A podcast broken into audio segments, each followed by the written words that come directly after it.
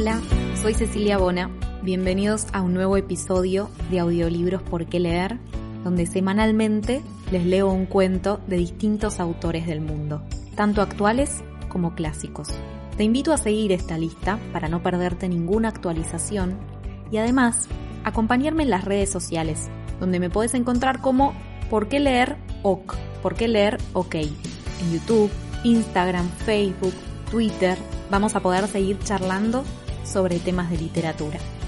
Por último, antes de empezar a contarte el cuento de hoy, quiero invitarte a ingresar a patreon.com barra si quieres apoyarme económicamente. A cambio, te prometo algunas recompensas. Entra y entérate más. Si preferís hacerlo mediante la aplicación de Mercado Pago, podés escanear el código QR de cualquiera de mis videos.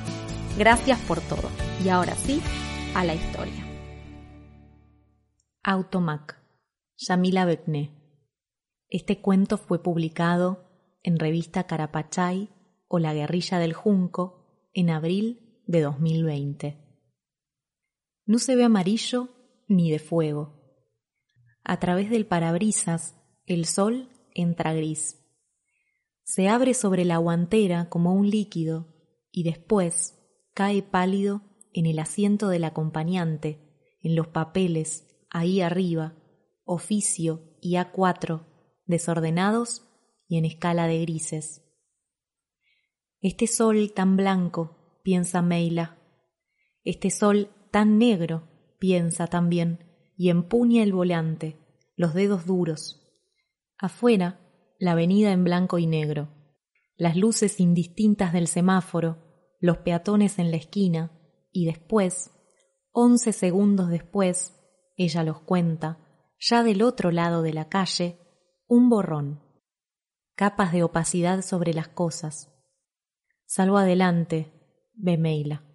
Salvo en la esquina, allá, la cuadra siguiente, ya llega. Es acá, se dice. Y el auto queda debajo de los arcos dorados del automac. Hay fila.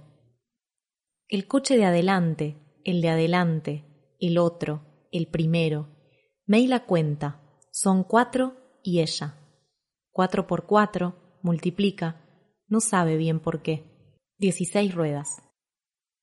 Algo como un temblor le llega a los pies un impulso de aire o pequeño empuje, y Meila mira por el espejo retrovisor.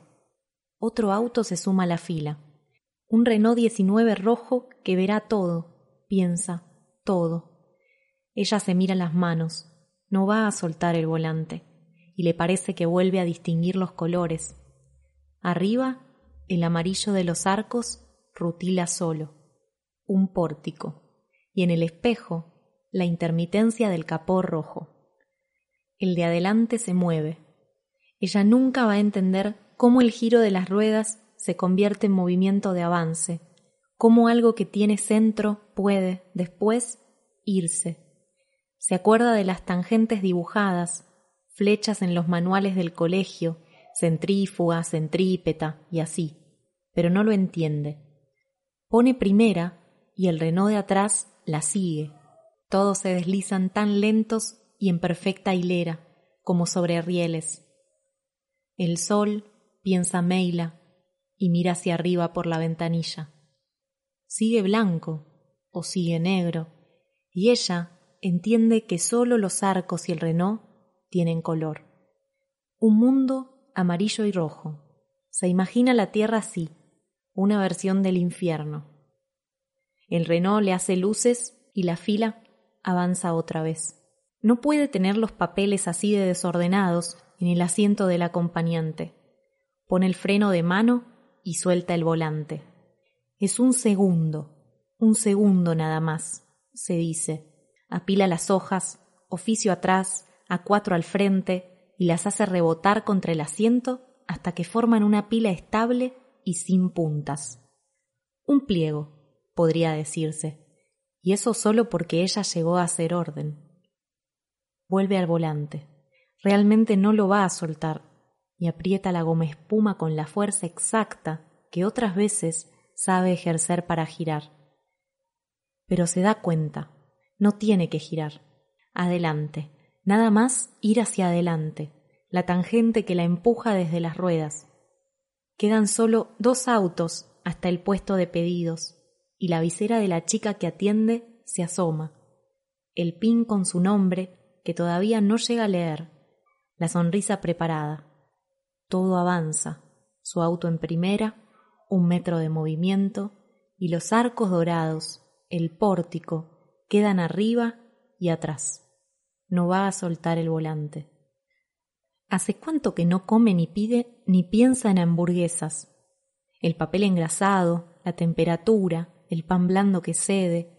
No hay color tampoco cuando la carne está cocida, piensa, y la hilera se arrastra y se diluye y, desde atrás, titilan las luces del Renault, encendidas, apagadas, encendidas. Hay que moverse de nuevo. Ya falta tan poco. Ahora Meila ve todo en el espejo, el capó rojo, el amarillo de los arcos, avanza lo que queda, ya nada, y distingue las comisuras bajo la visera. La sonrisa se abre y la chica quiere empezar a hablar. La camisa rayada, las manos, la computadora, todo blanco y negro tras el vidrio de su ventanilla. Jimena, dice el pin. Queda tan poco, y Meila revisa el orden de los papeles. El sol sigue gris sobre las letras impresas. Baja la ventanilla, sonríe. Un Big Mac, por favor. La respuesta de la chica no le llega. Hay algo en el medio, una densidad que no entiende. La visera gira. Gira la sonrisa preparada. Las comisuras de Jimena hacia la computadora. Y mientras eso pasa, Meila se reclina. La chica le habla de nuevo. Es un precio, quizás, lo que le dice, un número, pero ya falta tan poco. Meila se estira, abre la guantera y saca el arma. El gris, cuando irradia, es plateado. Ve la visera rotar, la sonrisa deshacerse, los dientes de Jimena, el fondo de su garganta, algo que va a gritar. Pero Meila se acerca el arma a la sien derecha. El gris también es frío, un témpano, y las formaciones amarillas y rojas brillan en el espejo retrovisor. Gracias por escuchar el cuento hasta el final.